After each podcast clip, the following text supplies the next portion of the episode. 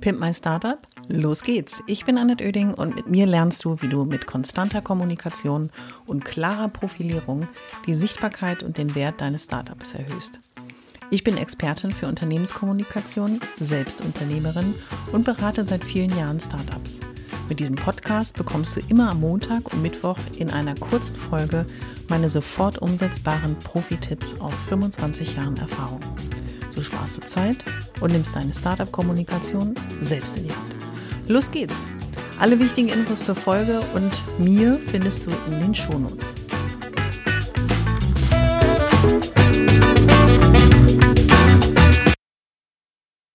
Das Thema der heutigen Folge heißt deine neue Währung. Und damit du verstehst, was ich meine, stelle ich ganz vorne an einmal eine Frage, die nämlich heißt, hast du dich schon mal gefragt, warum Menschen, für die du eben noch total unbekannt warst, auf einmal deine Kunden werden? Jetzt nicht überrascht sein, das Geheimnis liegt in dir und deiner Startup-Kommunikation. Denn deine neue Währung ist nicht dein Produkt, deine Dienstleistung, sondern das bist du selbst. Und das Wichtigste für dich, was du mitnehmen sollst aus dieser Folge, ist, dass deine Währung nicht nur du selbst bist, sondern auch die Verbindlichkeit, die du durch deine Kommunikation aufbaust. Damit schaffst du Vertrauen, damit schaffst du auch ein Image und damit schaffst du auch, dass Menschen, die dich eben noch nicht kennen, dich so sympathisch finden und deine Lösung so glaubwürdig empfinden, als so glaubwürdig empfinden, dass sie die unbedingt haben müssen und bei dir persönlich kaufen. Die Folge war mir wichtig, weil ich kürzlich wieder ein Gespräch hatte, wo jemand sagte, ja, das ist ja alles ganz schön mit deiner Startup-Kommunikation, aber ich verkaufe doch ein Produkt. Also wenn bei dir der Schlüssel noch nicht gefallen ist, erstmal verkaufst du dich selbst, weil du bist der Unternehmer, die Unternehmerin, die glaubhaft verkörpern muss, dass du weißt, wovon du sprichst und dass du verbindlich das ablieferst, was du auch versprichst. Nur dann kannst du erfolgreich sein. Die drei Faktoren, die dir beide helfen, sind auf jeden Fall Punkt eins die Sympathie. Denn letzten Endes wollen die Menschen jemanden sehen, mit dem sie etwas teilen. Sie finden sich in dir wieder, nämlich in dem Problem, vor dem du standst, für das du dann eine Lösung entwickelt hast, für ein Alltagsthema, für das du eine Dienstleistung entwickelt hast, wie es davor noch nicht gab, oder eben äh, für eine Herausforderung in deinem Leben, für das du mit deinem Produkt oder deiner Dienstleistung die Lösung gefunden hast. Der zweite Punkt ist, dass sie dir vertrauen. Wie erreiche ich Vertrauen? Sie glauben dir zum einen das, was du sagst und du bringst das so rüber, dass es keinen Zweifel daran gibt, dass erstens du weißt, was du tust und zweitens das Produkt, was du anbietest, auch das erfüllt, was du versprichst. Also letzten Endes hast du vielleicht jetzt verstanden, was ich meine. Sie kaufen nicht in erster Linie ein Produkt oder eine Dienstleistung. Erstmal geht es darum, dass sie die Entscheidung treffen, bei wem sie etwas kaufen und dann, was sie kaufen. Wie in jeder Folge möchte ich dir natürlich auch ein paar Tipps mitgeben. Diesmal sind es nicht drei, sondern vier. Ich konnte mich nicht kurz fassen. Und es sind die Tipps, die dir hoffentlich dabei helfen, dass du genau das erreichst, was ich in dem ersten Teil der Podcast-Folge dir erzählt habe. Punkt eins auf diesem Weg ist auf jeden Fall authentisch sein. Es hilft alles nichts, du kannst niemanden imitieren, du bist du selbst. Du bist entweder äh, jemand Fröhliches oder vielleicht auch jemand sehr detailverliebtes. Es ist überhaupt kein Nachteil, aber mach es zu deinem Vorteil, denn authentisch sein heißt ein Stück weit eine Kommunikation, eine Art und Weise der Darstellung deines Unternehmens und ähm, deiner Person zu zeigen, die zu dir passt. Das heißt, wenn du der handfeste Handwerkertyp bist, ist es überhaupt kein Nachteil, das äh, nicht auch darzustellen. Und vor allen Dingen nicht aus dir einen Anzugträger zu machen. Das wirkt total unglaubwürdig. Und ich finde, bei vielen Bildern und Videoaufnahmen ist es total sichtbar, wenn sich jemand einen Anzug übergestreift hat, der sich absolut unwohl in diesem Kleidungsstück fühlt und oder Frauen sich in ein Kostüm reinarbeiten, die äh, sonst niemals vorher ein Kostüm getragen haben und dann in diesem in dieser Klamotte, in der sie sich total unwohl fühlen, das total überhaupt nicht authentisch aussieht, noch versuchen eine Botschaft zu verkaufen, die überhaupt nicht zu ihnen als Typ als Mensch auch passt. Und das finde ich total schade, weil man gibt sich damit eine Chance. Und deswegen versuch so authentisch wie möglich zu sein. Heißt, mach dir Gedanken darüber, wer du bist. Versuche deine Charaktereigenschaften, deine Art, wie du dich ausdrückst, deine Art, wie du dich darstellst, vielleicht einmal für dich selber zu reflektieren, zu notieren und überleg dir, wie deine Startup-Kommunikation dazu passen kann. Natürlich muss es auch eine Business-Kommunikation sein. Natürlich muss sie auch bestimmten ähm, Maßstäben in gewisser Weise folgen. Aber je authentischer es ist, desto glaubwürdiger bist du auch als Startup-Unternehmerin, um das nach außen auch zu verkörpern, was du darstellen möchtest. Punkt zwei ist verbindlich sein. Ich hatte vor sehr langer Zeit mal einen Post dazu gemacht bei Instagram und habe darauf auch äh, interessante Nachrichten bekommen. Denn ähm, ich habe offensichtlich dem einen oder anderen da nochmal einen Anstoß gegeben und wollte diesen Punkt gerne hier auch aufgreifen.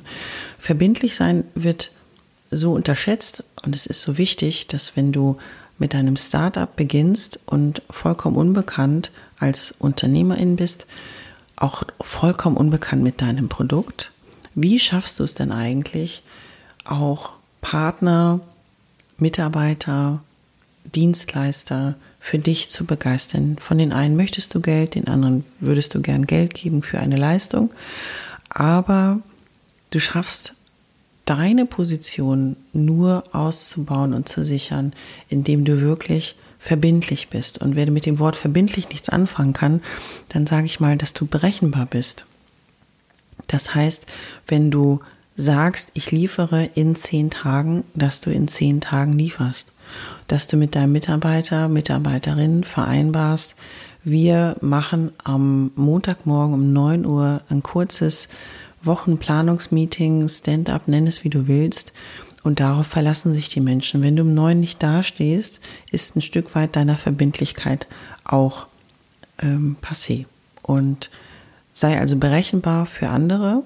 Umso besser können sie mit dir umgehen umso genauer wissen sie auch, was sie von dir verlangen oder erwarten können, besser gesagt. Mein dritter Punkt und Tipp ist glaubwürdig sein. Und die Glaubwürdigkeit, das heißt, andere nehmen dir ab, worüber du sprichst, erreichst du, indem du deine Expertise natürlich darstellst. Ob es in der Pressearbeit ist, ob es in den Kundenanschreiben ist, ob es in der Werbung ist, ob es äh, in der Kommunikation mit Politik und anderen Wirtschaftskollegen auch ist. Letzten Endes, du hast eine Expertise, du willst sie auch zeigen. Überleg dir, wie du sie in die Kommunikation, in jede Art, in jede Disziplin, in jeden Kanal, in jede Botschaft, die du auch verpacken möchtest. Deine Expertise ist deine Basis für dein Unternehmen. Und je glaubwürdiger und nachvollziehbarer du diese darstellst, umso besser wird dein Business auch funktionieren, weil dann ist es überhaupt nicht schlimm, dass du vorher noch nicht bekannt warst, weil durch deine Expertise, die du nachweisen kannst, wie bei mir, ich bin seit 25 Jahren Expertin in der Unternehmenskommunikation, kann auf sehr viele, sehr unterschiedliche Erfahrungen zurückgreifen und sehr unterschiedliche Situationen, bin da mit allen Wassern gewaschen und stelle das auf unterschiedlichen Wegen in meiner Kommunikation auch dar. Dadurch werde ich glaubwürdig. Der letzte Punkt in der Reihe ist der Punkt 4 und der ist ein ganz, ganz wichtiger, weil er zum einen ein Antrieb ist, zum anderen ein Motor und zum dritten auch ein, das passt zur Folge vom Montag, eben auch ein Faktor ist, der dich beim Durchhalten motiviert. Und zwar ist es das Thema Leidenschaft. Du hast dich nicht selbstständig gemacht, weil du vollkommen sachlich gedacht hast, ach, das wäre mal eine ganz gute Idee, das ist eine super Einnahmequelle, sondern in den meisten Fällen hast du dich selbstständig gemacht, weil du eine große, unfassbare Leidenschaft für deine Idee empfindest, für die Idee auch, das als selbstständiger Unternehmer, selbstständige Unternehmerin zu realisieren und das ist total berechtigt. Aber diese Leidenschaft versuchen viele Menschen hinter einer sehr sachlichen und fast äh, nüchterne Fassade zurückzuschrauben. Aber es ist genau diese Leidenschaft, die so viel Begeisterung auch ausstrahlt und so viel Freude bei anderen auch erzeugen kann, dass das ein absoluter Erfolgsfaktor für deine Kommunikation sein kann und dazu beiträgt, dass ist deine Währung, die du jetzt hast, auch anreichert und dir dabei hilft, Menschen für dich zu begeistern, Menschen für dein Unternehmen zu begeistern und letzten Endes auch zu verkaufen.